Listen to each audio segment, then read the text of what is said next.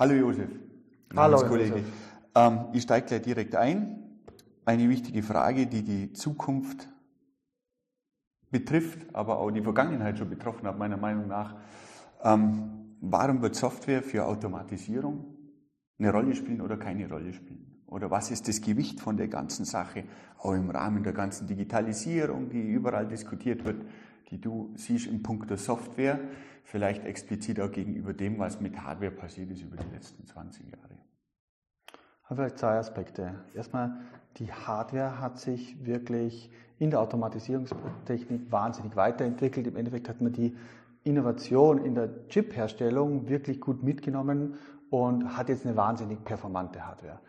Gleichzeitig ist der Software-Stack nicht dementsprechend mitgewachsen. Also wenn man sich das mal vergleicht, wir sind jetzt in der IT, in der Cloud, dort kann ich äh, meine ganze Hardware konfigurieren und äh, in der Automatisierungstechnik bin ich sehr oft bei Windows-Applikationen, die Menschen nicht automatisieren können, sondern die wirklich dort klicken. In generell ist es so, es gibt ja diesen, diesen berühmten Artikel von Ben Horowitz, Software will eat the world. Mhm. Und das macht natürlich auch nicht vor der vor Manufacturing, also vor der Industrie halt. Und warum ist das so? Hardware bin halt immer eingeschränkt, was ich an Flexibilität bauen kann. Jede Änderung wird sehr schnell zum sehr aufwendigen Task. In der Software bin ich viel flexibler und wenn ich mehr äh, äh, fluktuierende Inputsignale habe an die Fabrik, das kann sein unterschiedliche Bedarfe, das kann aber auch sein unterschiedliche Notwendigkeiten, Energie zu verbrauchen und äh, auf, die, auf das Thema Nachhaltigkeit zu kommen, dann muss ich irgendeinen Teil finden, das ich ändern kann. Software ist per Definition einfach änderbar, aber de facto nicht so einfach änderbar, weil wie schon gesagt, einfach die Innovation nicht mit der Hardware-Innovation standgehalten hat. Das versuchen wir zu ändern. Das heißt, die Innovation findet dann auch vermutlich in Software statt. Hauptsächlich ja. Mhm. Zumindest sehen wir das äh, mit den Kunden, mit denen wir sprechen. Mhm. Mhm. Was wäre eine notwendige Innovation? Also wenn ich jetzt Software anschaue und jetzt beziehen wir uns auf Automatisierungstechnik. Wenn ich jetzt innovativ arbeiten will in der Automatisierungstechnik, stehe ja einem recht altbackenen Klientel gegenüber meistens, was so die Software betrifft. Ähm, der typische SPS-Programmierer, Steuerungsprogrammierer denkt in anderen Software-Dimensionen wie derjenige, der von vielleicht der Software-Seite kommt oder der Informatik-Seite, vom ähm, Bereich Handys und so weiter, ist man ja ganz andere Dimensionen von Software gewöhnt, als es der Automatisierer ist. Ähm, wo, wo zeichnet sich da Innovation aus? Wo kann man da eine Innovation reinbringen? Es ist ja eigentlich so, die innovativen Konzepte bestehen ja schon. Sie werden nur nicht genutzt. Ne? Das ist richtig, das ist eine Observation, um da vielleicht auch äh, gleich mal eine Observation zu sagen, es werden immer weniger Leute ähm, äh, angezogen von der Automatisierungstechnik. Wir haben das mal analysiert. Äh, laut den Daten, die wir gefunden haben, öffentlich zugänglichen Daten in Amerika, sind nur 8% der Automatisierungstechniker in ihren 20ern. Mhm. Also wir haben da wirklich auch ein Pyramidenproblem. 8% ja. der Automatisierungstechniker. Also wir, sind, wir sprechen nur von Automatisierern. Und da haben wir quasi ein massives Nachwuchsprogramm. Genau, was haben wir gemacht? Es, es gibt verschiedene Jobportale. Wir haben uns dort die, die, die, Daten, die Verteilung der angemeldeten User für den Automatisierungstechniker angeschaut. Durchschnittsalter ist 47 Jahre. Mhm. Und auf der anderen Seite ist es so, dass Manufacturing im weitesten Sinn äh, 30 Prozent der Wertschöpfung darstellt in der modernen Gesellschaft und ungefähr 50 mhm. Prozent des Energieverbrauchs. Das heißt, wir haben mhm. immer weniger Leute, die wirklich an den Kernproblemen arbeiten. Also das Ganze ist sehr viel auch ein HR-Problem. Aber du hast ja gesagt, wo kommt die Innovation her? Ähm, ich möchte vielleicht noch sagen, ich glaube nicht, dass die Automatisierungstechniker per se altbacken sind. Es gab nur bis jetzt kein Problem. Und warum gab es kein Problem? Das erste ist, äh, Automatisierungstechnik, die SPS, die PLCs laufen auf proprietärer Hardware, die waren komplett verfügbar. Jetzt gab es die Chipkrise und derzeit sind PLCs nicht verfügbar. Das bedeutet, man hat erst gemerkt, wie abhängig man von sehr, sehr ausingenierten Geräten ist, die aber nicht verfügbar sind. Und dann passiert genau das, was in der IT schon vor Jahrzehnten passiert ist, dass man die Hardware und Software entkoppeln möchte. Und da ist dann die Frage, wie kann ich Echtzeitfunktionalität, die gleichzeitig auf Feldbusse zugreifen kann, auf Standard-IT-Hardware laufen lassen. Ja? Das ist der Hintergrund dessen aber eher im Chipmangel. Also, oder halt vielleicht in dem, was die Chipkrise am Bewusstsein geschürt hat, weniger in dem, was vielleicht bei der Software der Auslöser war, Flexibilität zu gewinnen. Nein, also es gibt mehrere Dimensionen. Mhm. Ja? Also es ist nicht ein Auslöser. Was wir sehen, ist, dass es einen, einen, großen Bedarf gibt, neu nachzudenken. Und das sind die Kunden, mit denen wir arbeiten. Aber also das eine ist für Virtualisierung, Stichwort Virtual PLC, ist die Nichtverfügbarkeit von proprietärer Hardware, also von SPS, ein großes Problem. Ähm, in der Software ist es ein Problem, dass die SPS optimiert wurde, immer mehr Power bekommen hat, die IDEs, also die Entwicklungsumgebung, immer mehr Power bekommen haben. Gleichzeitig sind die SPS sehr teuer. Was passiert? Es werden immer größere monolithischere Programme gebaut. Monolithische Programme sind am schwierigsten zu ändern. Und das ändert man in der modernen Welt, in der Cloud, indem man sogenannte Microservices macht. Das heißt, man sagt, diese Funktionalität, wenn man zum Beispiel Amazon sagt, wie lange dauert die Lieferung oder wie viel in Stock. Alles ist ein kleines Programm und die ähm, äh, äh, rufen sich gegenseitig auf. Diese Modularisierung in der äh, Automatisierungstechnik ist nicht möglich in den bestehenden auch Software-Stack. Und das müssen wir machen, denn wenn wir mehr äh, äh, unterschiedliche Anforderungen an die Fabrik haben, die Fabrik soll natürlich idealerweise stabil laufen. Gut, das nehmen wir mal als gegeben. Zweitens soll sie möglichst viele unterschiedliche Produkte produzieren können oder die Maschine. Drittens soll sie in unter, äh, in, unter Umständen in Zukunft nur dann auf Maximallast laufen, wenn in Norddeutschland die Windräder Strom erzeugen oder in Süddeutschland ähm, erneuerbare Energie durch ähm, Solarpaneele erzeugt wird. Das heißt, wir haben viel, viel mehr Einflussfaktoren. Es ist immer schwieriger, solche monolithischen Programme so anzupassen, dass sie so flexibel sind. Das funktioniert nur über eine andere Softwarearchitektur und dafür braucht es andere Basistechnologie. Und das war der Hintergrund, warum äh, wir Software Defined Automation gegründet haben. Mhm. Um die Software und die Flexibilität und die Verteilung mit in die Automatisierung zu bringen.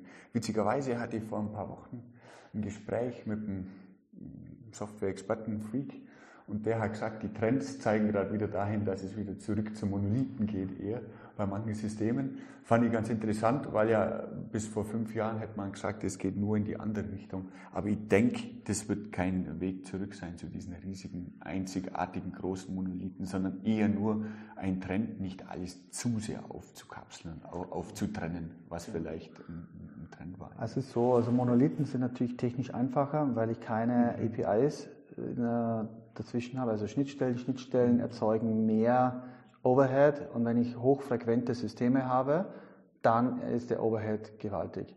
Ähm, was ich aber sagen kann, ist, es äh, gibt durchaus Kunden, mit denen wir sprechen, die haben PLC-Programme, die mehrere Millionen Lines of Code haben, die mhm. dann Projektfiles, die Gigabyte sind, mhm. erzeugen, ja, mhm. und das Deployment Minuten dauert, mhm. ja, das mhm. Öffnen mhm. der IDE, also des ähm, Entwicklungsprogramms, dauerte mehrere zehn Minuten. Ja? Mhm.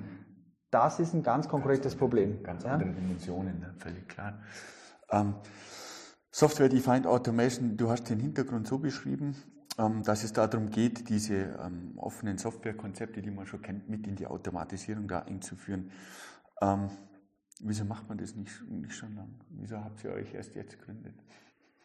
Was ist deine Meinung da dazu? Weil die Software ist ja schon, die, die gehen ja schon wieder vielleicht einen Schritt weiter, also den kleinen Schritt zurück zu wieder mehr monolithischen Systemen, aber ist ja nichts Unbekanntes. Also erstmal ist es eine gute Frage und du warst ja selber mal bei Amazon beschäftigt. Bei Amazon Web Services. Ja? Ähm, um das erstmal zu, zu beantworten, jeder unserer Investoren und möglichen Kunden fragt, warum gibt es das nicht schon? okay. Das heißt, äh, ein amerikanischer Investor hat das mal äh, gut zusammengefasst, your guys are more obvious than genius. Ja? Äh, und ich glaube, das trifft es ganz gut. Wir tun nichts anderes als das, was die Cloud-Firmen Anfang der 2000er mit den Computern im Datencenter gemacht haben. Und das Einzige, was wir gemacht haben, wir haben gesagt, die Computer in der Fabrik, die heißen halt PLC und nicht Server und da läuft eine Steuerung und kein SAP-System, aber eigentlich ist es das Gleiche. Das nennt man ein First Principle Thinking. Warum kann ich die ganzen Innovationen in der IT nicht einfach auch auf die Fabriken anwenden? Äh, ähm, es gibt mehrere Dimensionen. Ich glaube, das wäre vor fünf, sechs Jahren noch nicht so geflogen, weil das Problem noch nicht so groß ist, das HR-Problem noch nicht so groß, das Problem mit Verfügbarkeit von Hardware noch nicht so groß. Das heißt, ich glaube, das ist ein bisschen eine Timing-Frage. Ja? Mhm.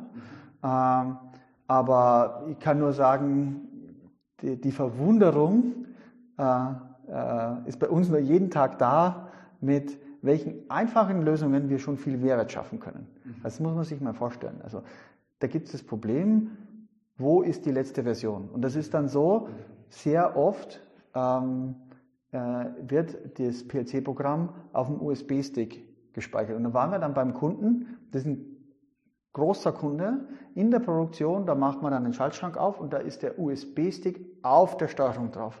Und dann gehen wir spazieren und dann war auf einer Steuerung, in einem Schaltschrank keiner drauf, war die Führung vorbei. Wo ist dieses Programm?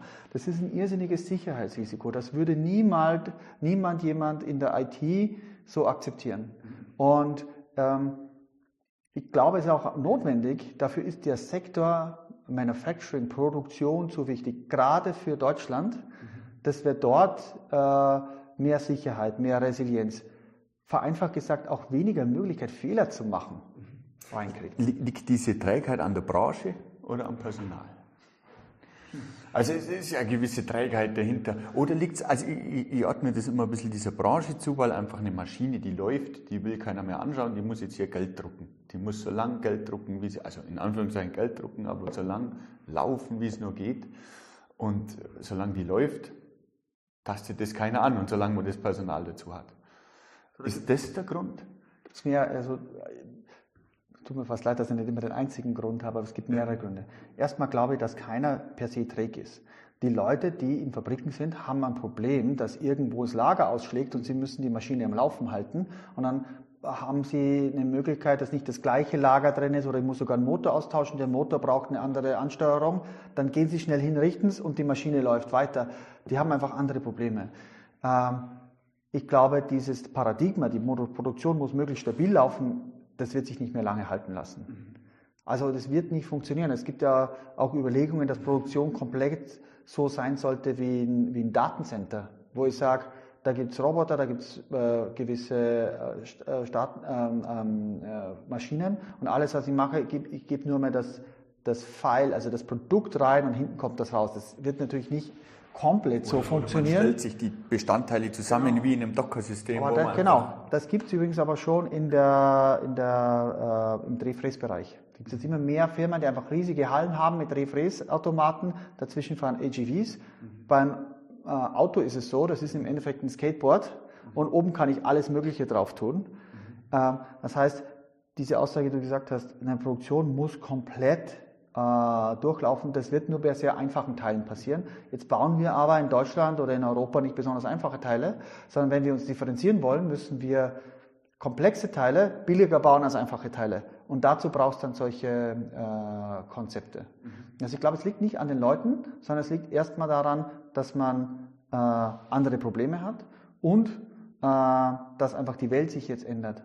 Und es gibt noch ein weiteres Thema, was ich oft sehe, Software ist eine Kernkompetenz. Und das hat man oft unterschätzt. Viele Manufacturer oder Maschinenbauer sagen, okay, meine Maschine muss laufen und ich habe dann meine Systemintegratoren und so weiter. Wenn ich eines gelernt habe von meiner Arbeit bei Amazon, auch bei Microsoft, Firmen wie Volkswagen sagen, Software in der Produktion ist eine Kernkompetenz. Ich differenziere mich durch die bessere Software. Ja, das ist auch wieder Software will eat the world.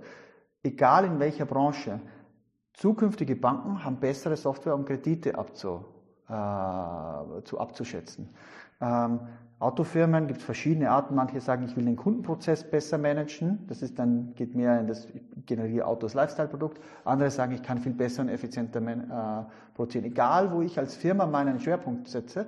Und bei Produktion, produzierenden Unternehmen ist es oft die Produktion brauche ich Software. Dann muss ich auch Leute haben, die das verstehen. Diese Leute brauchen dann ordentliche Tools. Mhm. Und das erzeugt diesen Pool.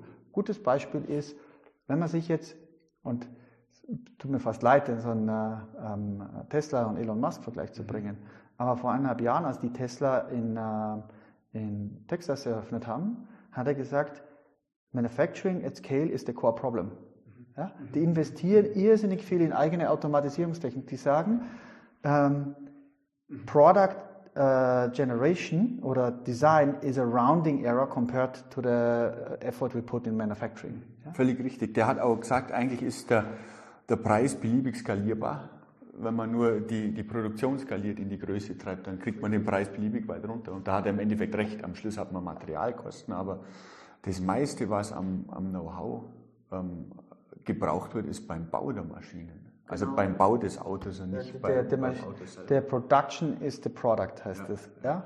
Und leider können wir nicht Menschen skalieren und wir haben in den Industriegesellschaften eine alternde Gesellschaft. Das heißt, es werden immer weniger Menschen, die äh, Inneneinbauten machen. Ja? die durch die Fabrik rennen und äh, Roboter umprogrammieren, damit eine andere Karosserie gebaut wird, die für den koreanischen Markt besser ist. Deshalb müssen wir auch das Rüsten dieser Produktionsmaschinen ändern und genau das machen wir. Mhm. Ja? Also um dann auf die Eingangsfrage zu gehen, mich wundert es jeden Tag, warum wir die Einzigen sind. Wirklich. Ja? Es versuchen ja viele jetzt irgendwie irgendwo hinzurudern, aber den Ansatz so klar zu formulieren, das habe ich, habe ich bis jetzt eigentlich nur bei, bei, bei euch, bei diesem Software-Defined Automation gesehen. Da gebe ich dir recht. Also es gibt auch die großen Hersteller, alle gehen kleine Schritte. Wo wir uns vielleicht unterscheiden, ist, dass wir sagen, wir denken das vom Ende. Wir sagen, Fabriken müssen sich wie Softwarefabriken, äh, wie Softwaresysteme, wie äh, Cloud-Datencenter verhalten. Nur dann können wir weiterkommen. Ja? Ist ja eine Lebensweisheit, mit den Fragen am Ende anzufangen ja. und sich nach vorne zu arbeiten. Man soll ja immer, bevor man irgendwo was startet, ganz philosophisch gesehen tatsächlich mit den schwierigsten Fragen am Ende beginnen und dann die leichteren davon hinab. Ja, das, wenn wir gewusst hätten, wie schwer das wirklich ist, hätten wir uns wahrscheinlich nochmal ja. überlegt. Also wir sind, glaube ich, keine Deep Tech Company. Wir machen nicht neue mathematische Algorithmen oder neue Proteine. Obvious, not genius. Aber was wir machen, ist komplexes Engineering. Ja, ja. In diese ganzen Automatisierungstechnik-Stacks sich reinzubohren, da muss man so überlegen, wir bauen ein Cloud-System, es gibt ungefähr 200.000 bis 300.000 Industriesteuerungen weltweit, je nachdem, wie wir rechnen. Und wir bauen ein Cloud-System, das im Endeffekt den Status jedes dieser Systeme zu jeder Zeit halten und updaten kann. Also wenn du so willst, so das Netflix für die Fabriken bauen wir. Ja? Wenn du klickst, kommt sofort der Film und wird gestreamt. Und wenn man bei uns sagt, ich will jetzt eine komplette Fabrik updaten, muss das innerhalb von ein paar Minuten durch sein. Wie, wie auf einer großen Serverfarm, den Vergleich hast du ja vorhin gebracht. Da geht genau. auch niemand von Server zu Server und steckt irgendwo einen Stick rein. Ah, in den 90er Jahren sind die Leute noch mit der CD ins, äh, ja, genau. ins Datencenter gegangen. Jetzt habe ich auch gleich mein Alter offenbart. ja, ja, ja, das macht gar nichts. Ähm, ich musste die Frage stellen, Industrie 4.0, wie würdest du das definieren? Also ich kann dir eine äh, Observation geben, was ich gesehen habe. Also in, in Industrie 4.0 wurde ja äh, im Endeffekt es eine politische Initiative, wo man sagt, kann man, wie kann man sich in Deutschland differenzieren? Ja, und das ist IT und Produktion. Aber ich glaube, wo man abgebogen ist, ist sehr viel im Anschauen und Bewerten. Und was meine ich jetzt damit? Das ist die ganze Telemetrie, Daten aus verschiedenen Sensoren in die Cloud oder in ein äh, verarbeitendes System bringen und dann zu sagen, was könnte ich besser machen? Predictive, Preventive Maintenance. Mhm. Ähm, und das ist ja schön, das braucht man. Aber die Frage ist, was passiert, wenn ich dann was besser weiß? Dann ist, und das habe ich selbst miterlebt äh, während meiner Zeit bei Amazon, ist okay, jetzt ist das Model und das sagt dreimal am Tag, was besser gemacht werden muss. Und dann brauchst du einen Automatisierungstechniker, der das ändert. Den gibt es aber nicht. Der ist aber nicht dreimal am Tag verfügbar, der ist in drei Wochen verfügbar. Mhm. Das bedeutet, drei Wochen wüsste ich, wie es besser geht. Es geht aber nicht besser. Flaschenhals liegt ganz woanders. Der Flaschenhalt liegt ganz anders, um einen äh, Amerikanismus zu bemühen. Ich glaube, Industrie 4.0 hat ein bisschen so Beating around the bush gemacht. Ja? Mhm. Einfach die Sachen, die einfach sind, wo man zeigen kann und jetzt weiß es und so weiter. Aber die Kernprobleme in einer automatisierten Fertigung wurden oft nicht angegeben, weil die immer gesagt ja, das sind proprietäre Systeme, das kann man nicht ändern, das müssen die großen Hersteller machen. Wir glauben einfach an Innovation, wir arbeiten auch mit den großen Herstellern zusammen und ähm, Gott sei Dank oder, oder äh, sehr, sehr, sehr spannend für uns, haben wir viele Kunden, die mit uns darüber sprechen, weil sie die Probleme auch sehen. Mhm. Also um das zu beantworten, ich glaube, Industrie 4.0, das war gut, aber das reicht nicht. Brauchen jetzt die nächste Stufe, wo wir sagen, wir schließen auch den Kreis. Weil nur dann kann ich Wert generieren. Ja? Ich kann nicht nur sagen, ich wüsste es besser, ich muss auch wieder zurück implementieren. Und wir sind, SDA ist eine Möglichkeit, das zu ermöglichen. Mhm. Mhm. Mhm. Erinnere mich wieder an dieses Gespräch, was ich mit Elon Musk gesehen habe, der auch gesagt hat, das Komplizierteste ist einfach das Zeug, diese Firmen aufzubauen, zum Laufen zu bringen und deine Produktion irgendwie an Start zu bekommen.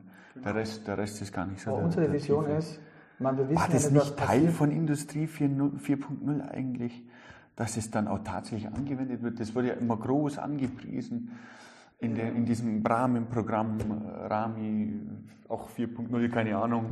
Und es gab ja unglaublich viele Definitionen und Visionen, aber irgendwie wurde dann am Schluss, am Schluss stand doch, das vielleicht ist eine übertriebene Wahrnehmung, aber oftmals sah man dann auf der Messe 15 Demonstratoren, die einen abstrakten Fall umgesetzt haben, der eine Idee von Industrie 4.0, von Vernetzung bis KI-Anwendung bis sonst irgendwas präsentiert hat, fertig.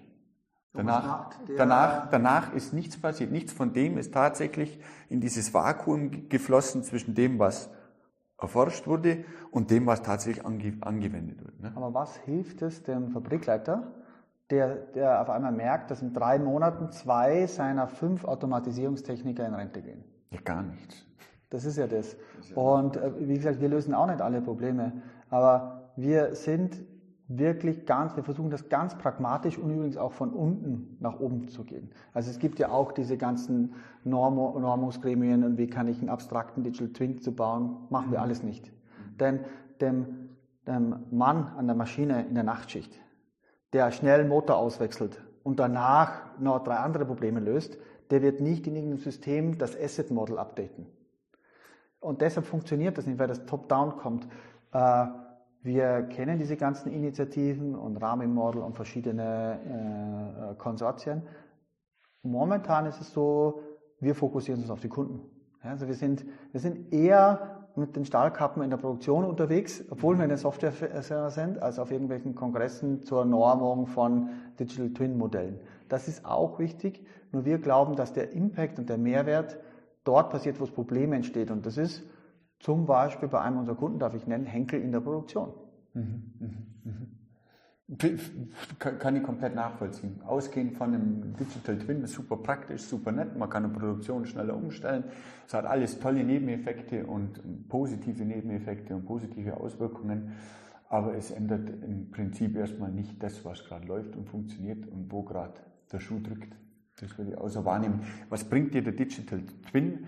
wenn, wenn noch nicht mal die, die, die Software aktualisiert werden kann, genau. wird gesagt, oder einfach debuggt werden kann. Oder, oder zum Beispiel das, das ähm, Industrial Metaverse. Industrial Metaverse ist ja spannend. Ich sage, ich habe ein komplettes 3D und äh, physikalisches Modell meiner Factory, da kann ich dann Bilder erzeugen und so weiter.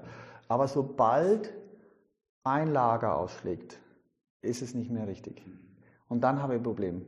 Und das heißt, wir müssen es schaffen, dass das immer in Sync bleibt. Wie geht das? Ich kann natürlich überall Sensoren draufpacken, dann habe ich aber irrsinnig viele Feldgeräte, die ich jetzt schon nicht managen kann. Ähm, wir werden in eine Richtung arbeiten, wo man sagen kann, okay, die PLC, die Steuerung in dem Feld, die weiß eigentlich alles. Die weiß nämlich, wann sie den Motor anschaltet und die weiß auch, wann das äh, Förderband sich begonnen hat zu drehen. Und wenn diese Zeit länger wird als in meinem Modell, weiß ich, ich habe ein Problem. Das ist dann entweder eine schwerere Last am Förderband oder das ist irgendwie ein Lager, also mechanische Reibung ist es im Endeffekt immer. Und das wird spannend. Also glaube ich schon, dass das äh, Metaverse eine gute Erweiterung ist. Ich würde, äh, ich glaube, es ist aber noch viel zu tun, äh, äh, bevor man das wirklich verwenden kann. Das haben wir schon mal gesehen mit Virtual Commissioning. Virtual Commissioning heißt, ich simuliere die Maschine komplett und ich weiß dann genau, wie die elektrischen Signale sind und ich kann alles komplett quasi, stellt sich nur mehr auf. Sobald ich eine Schraube in der Realität ändere, passt das Modell nicht mehr. Rückführen ins Modell ist extrem viel Arbeit, wenn man es nicht automatisieren kann. Ja? Wir versuchen unseren Beitrag zu leisten, indem wir das Rückführen des, der echten, des echten Verhaltens, der Telemetrie der Steuerung in Zukunft dann auch wieder in Modelle zurückführt. Nur dann haben sie einen Wert.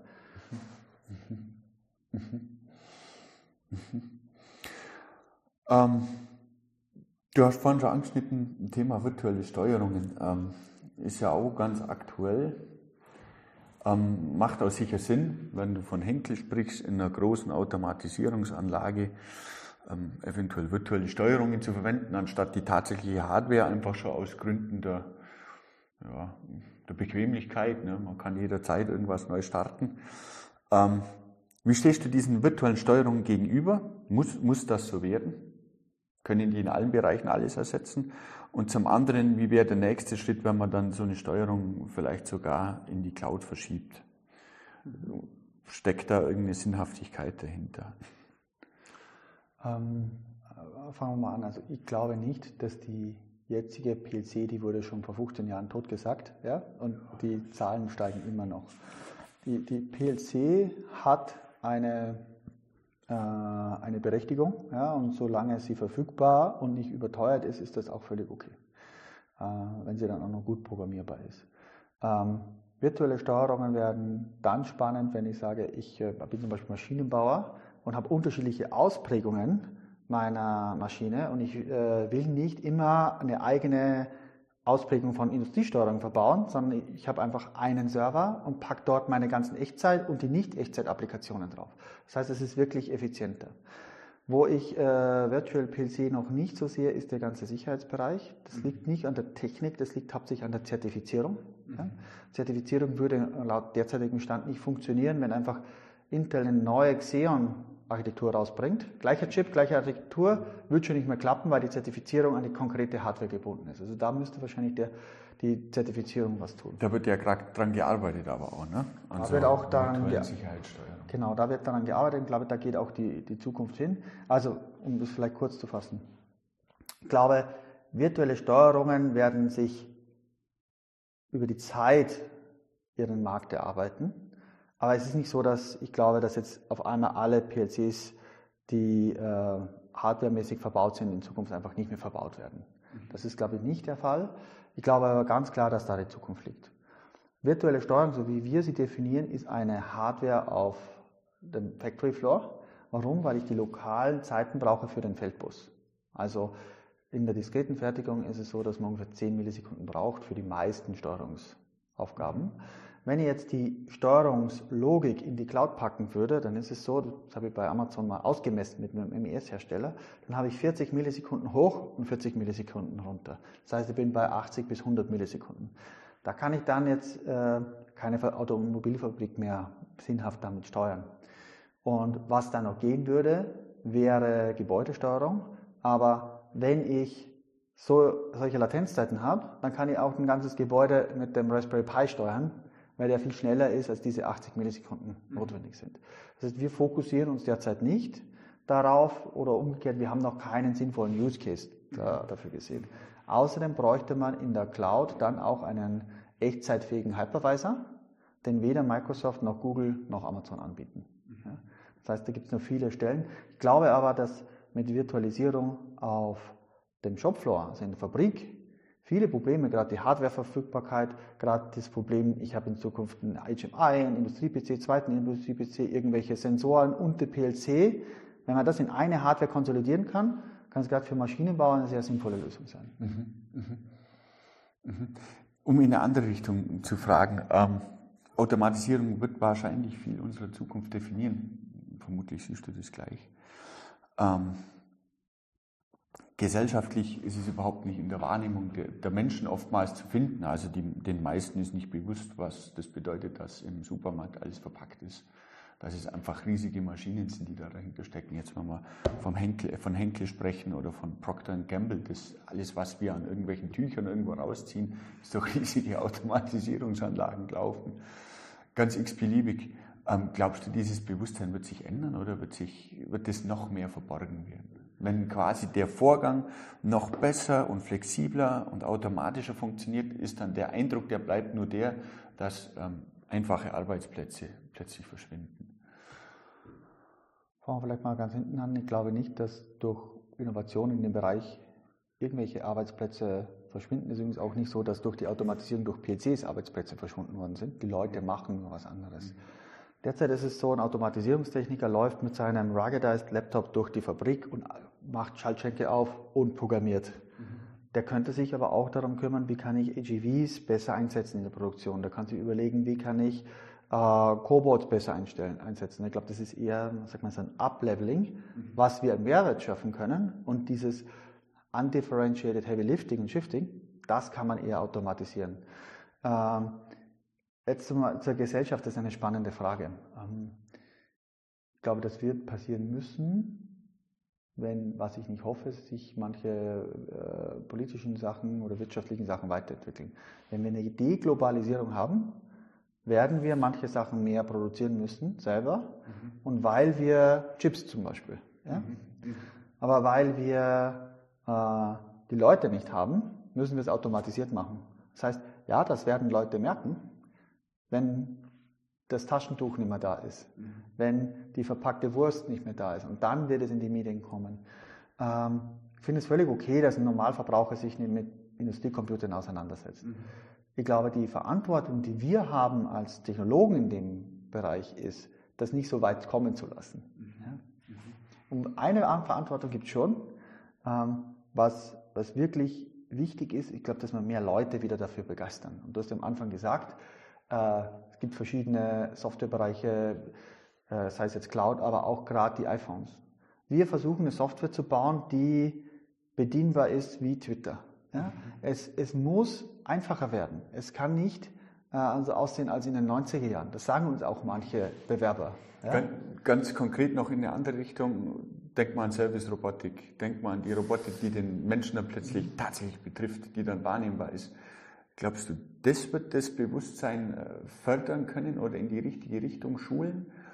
Oder das, das steht ja nicht, das nicht auf demselben Level wie das, was heutzutage automatisiert wird. Das, was jetzt in so einer Automobilfabrik passiert, ist ja nicht das, was ein Service-Roboter genau. leistet. Die sind ja auch gar nicht vergleichbar. Ein Service-Roboter hat ja ein freundliches Lächeln. Ja. der der, der KUKA-Roboter, der bei VW rumsteht, eher nicht. Ne? Ähm, ich zweifle manchmal dran, ob der, ähm, der Umgang mit dieser Technik im Alltag, nehmen wir mal eine Alexa oder was als Beispiel, der hat wenig daran geändert, wie Technik wahrgenommen worden ist, in meiner Umgebung zumindest, dass es völlig essentieller Bestandteil ist für alles und jeden und Automatisierung eher was Heilbringendes war für, für die ganze Welt im Endeffekt.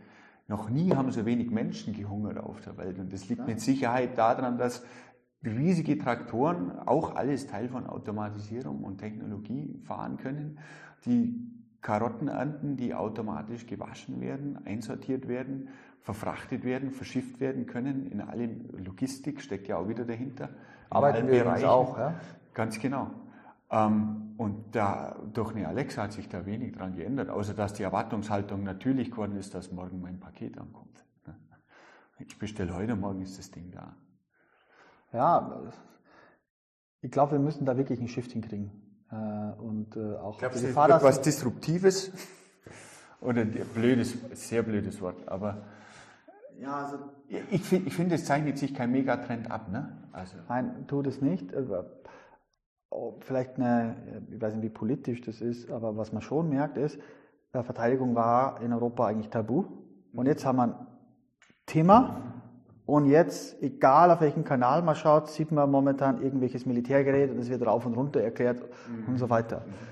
Ich glaube, spätestens, wenn wir ein riesiges Supply Chain Problem haben, weil aus Asien nichts mehr geliefert werden kann oder wir das nicht mehr kaufen wollen dort, was ich nie hoffe, dass passiert, dann ist es da, aber dann ist es zu spät. Das würde ich mir von der Politik erwarten. Ich würde mir erwarten, dass wir jetzt das Problem angehen. Dass wir, und die Frage ist, wo sind wir denn gut?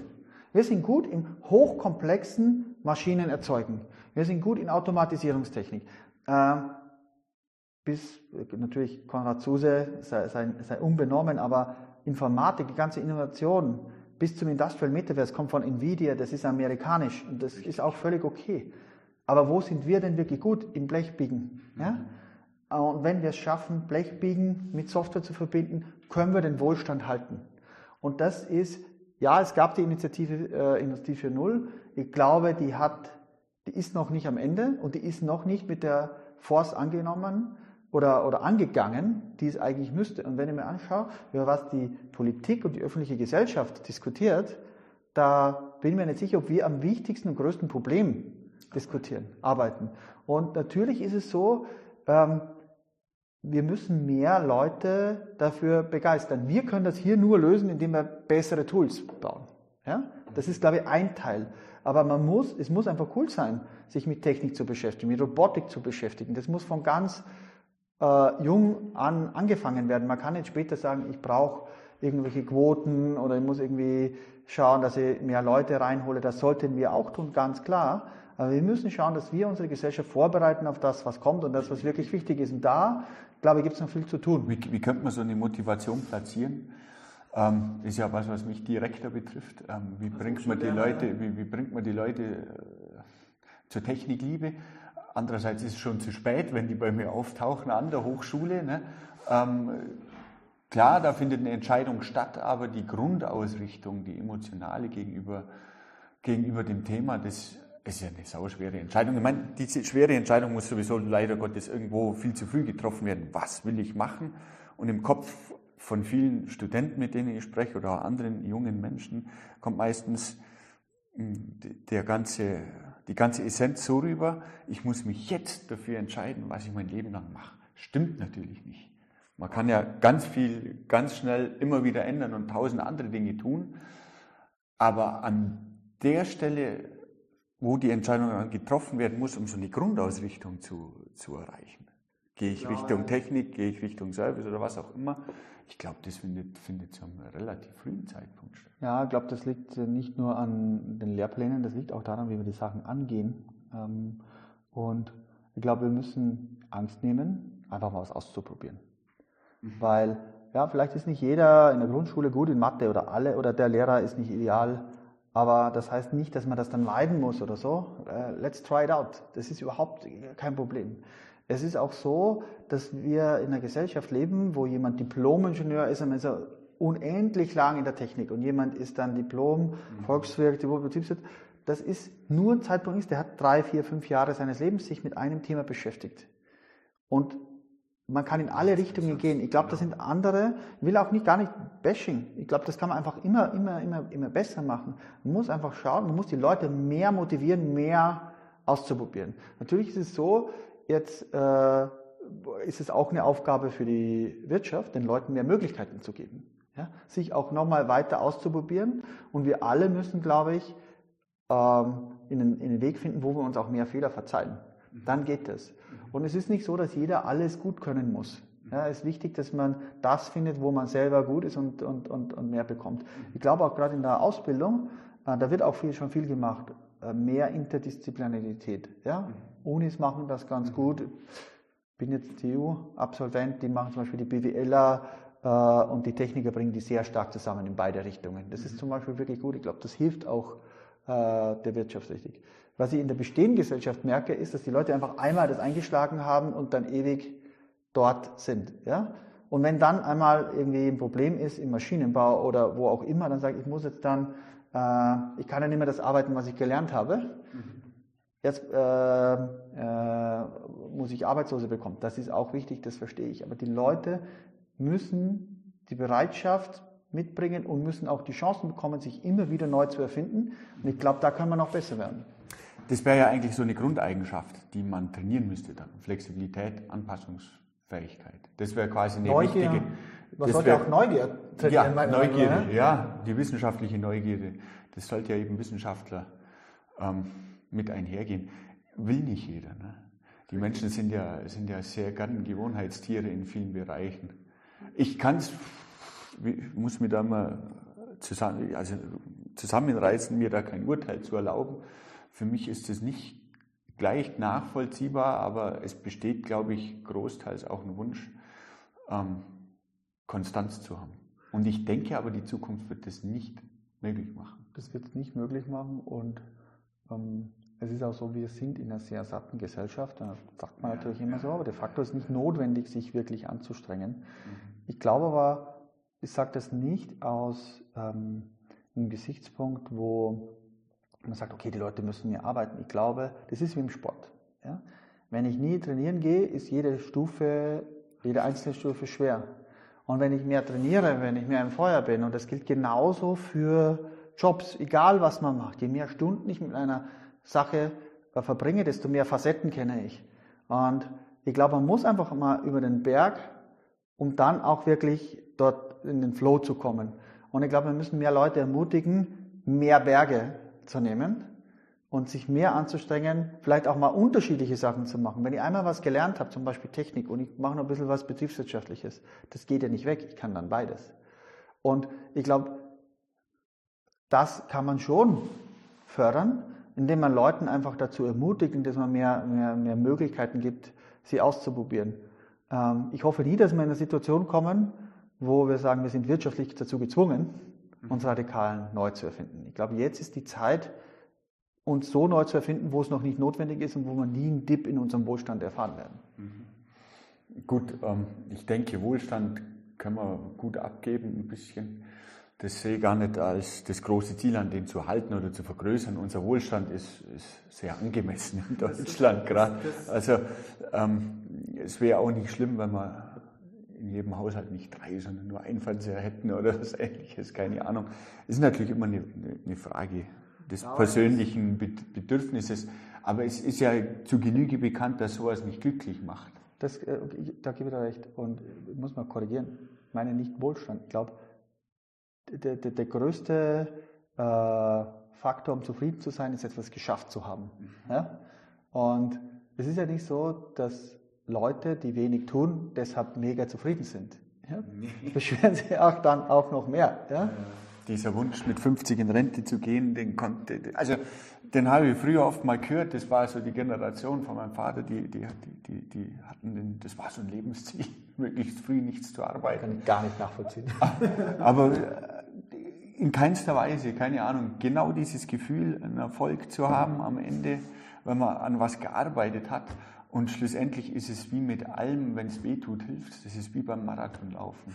Wenn ich Marathon laufen will und immer nur zwei Kilometer locker jogg, dann wird das nichts werden. Ne? Und wenn ich mich graduell steigere und immer versuche, wenn es weh tut, hilft es in Anführungszeichen. Jetzt muss ich aber auch noch eins dazu sagen, ähm, was man oft hört, Air Generation Z und Snowflakes und so. Äh, ich muss sagen, unser Team ist gemixt, jung und alt, aber bei uns ziehen wirklich alle. Also ich möchte auch nicht, dass man alle über einen Kamm schert. Ich glaube, das ist, uns verbindet halt auch diese, diese, diese Vision. Wir sagen halt, auch wie du schon gesagt hast, wenn man es nicht jedem erklären kann und auf der Cocktailparty ist man mit Software Defined Automation auch nicht der King. Gehe auch zu. Ja? Aber das ist etwas, das wirklich wichtig ist für die Gesellschaft. Und wenn man diesen Purpose schaffen kann, dann wird auch wirklich viel Aufwand und Herzblut und Arbeitsstunden reingesteckt. Ja? Also ich glaube einfach Bashing auf äh, die Generation, die, die passt nicht. Da gibt es ja diesen, diesen Spruch, die Jugend von heute wird niemals was werden, irgendwie 1000 vor Christus in Babylon. Ja? Ganz, Keilschrift, Inschrift ist das. Ganz, genau, ganz furchtbar, dass sich das jedes Jahrzehnt immer wieder wiederholt und alle eigentlich genau über das Gleiche jammern. Das, das will ich auch damit nicht sagen, dass, äh, dass es, wenn es weh tut, dass es dann hilft. Das ist nur manchmal die, die Überwindung, ähm, sein eigenes Glück zu erzeugen, sein eigenes Glücksgefühl zu, zu, zu erschaffen, indem man einfach eine gewisse Anstrengung auf sich nimmt, ist ja im Menschen so veranlagt. Dann wird ja irgendwann Dopamin ausgeschüttet im Gehirn, wenn eine gewisse Anstrengung da war. Wenn ich mir jetzt fünf Tafeln Schokolade reinziehe, dann habe ich auch eine, Dopamin, eine Dopaminausschüttung, die hat aber deutlich äh, erstmal andere Grundlage. Der Lerneffekt ist nicht vorhanden. Das heißt, man hat keine Anpassung, man hat dadurch auch keine keine zukunftswirkende Perspektive, die man sich erzeugt durch das Weitergelernte und zum anderen macht man sich natürlich auch abhängig davon, gewissermaßen, wenn man jetzt von Schokolade spricht. Ist vielleicht ein bisschen zu abstrakter Vergleich. Ähm, würde mich interessieren, was würdest du dir für die Zukunft wünschen, vielleicht auch in Bezug auf die Generation, die nach dir kommt, ähm, sprichwörtlich deine Kinder? Was, in was für eine Zukunft stolpern die da gerade rein. Ähm, wir haben gesagt, man muss flexibel sein. Das wäre was, wie ich auch meine eigenen Kinder vorbereiten würde. Dass sie irgendwie möglichst flexibel, offen sind und versuchen, alles auszuprobieren, genauso wie du das auch beschrieben hast. Ähm, genügt es? Ähm, es gibt ja viele Dimensionen. Jetzt ist, äh, habe ich eine Tochter. Ja. Ähm, was ich mir wünschen würde, ist, äh, dass diese, diese, diese positive Einstellung und der absolute Glauben, dass die Menschheit kann alles tun, was sie will. Mhm. Das haben wir schon sehr oft bewiesen. Bald werden wir, wenn nicht was dazwischen kommt, am Mars landen. Das ist wirklich sehr weit weg. Äh, ich glaube daran, dass man mit Technik sehr viele Sachen lösen kann. Und ich würde mir wünschen, für mein Kind, wenn wir sagen, äh, da einen Bereich zu finden, beitragen zu können. Und nicht äh, auf dem Hosenboden zu sitzen und zu sagen, alles ist schlimm und furchtbar und die vorigen Generationen haben alles verbraucht und so. Man muss ehrlicherweise sagen, in den 70er, 80er Jahren, wo die meisten, wo, wo die Wirtschaft gewachsen ist, wo man sehr viel auf Schulden aufgenommen hat, das war damals normal, man kann das den Leuten nicht, nicht vorwerfen. Aber jetzt zu sagen, alles ist schlimm und alles wird äh, furchtbar werden, hilft auch keinem. Mit Technik kann man nicht viel lösen, mit Kreativität kann man viel lösen und was die Zukunft wirklich bringt, weiß man nicht. Aber ich würde mir wünschen, dass man sagt, okay, where's the problem? Let's tackle it. Ja? Das ist das, was ich glaube, ein glücklicheres Leben ausmacht, als zu sagen, ich bin das Opfer und die ganzen Generationen haben das quasi zu meinem miserablen Leben geführt. Ja? Da gab es schon viel schlimmere Situationen in der Geschichte der Menschheit. Äh, und ich glaube, auch das ist lösbar. Ja? Aber das ist nur lösbar von Menschen, die es anpacken. Vielen Dank. Ich glaube, das ist ein super schönes Schlusswort. Ähm, vielen Dank für das Gespräch. Ich finde es immer sehr toll, mit motivierten, kreativen und schlauen Menschen zu sprechen, zu denen du auch sicher gehörst.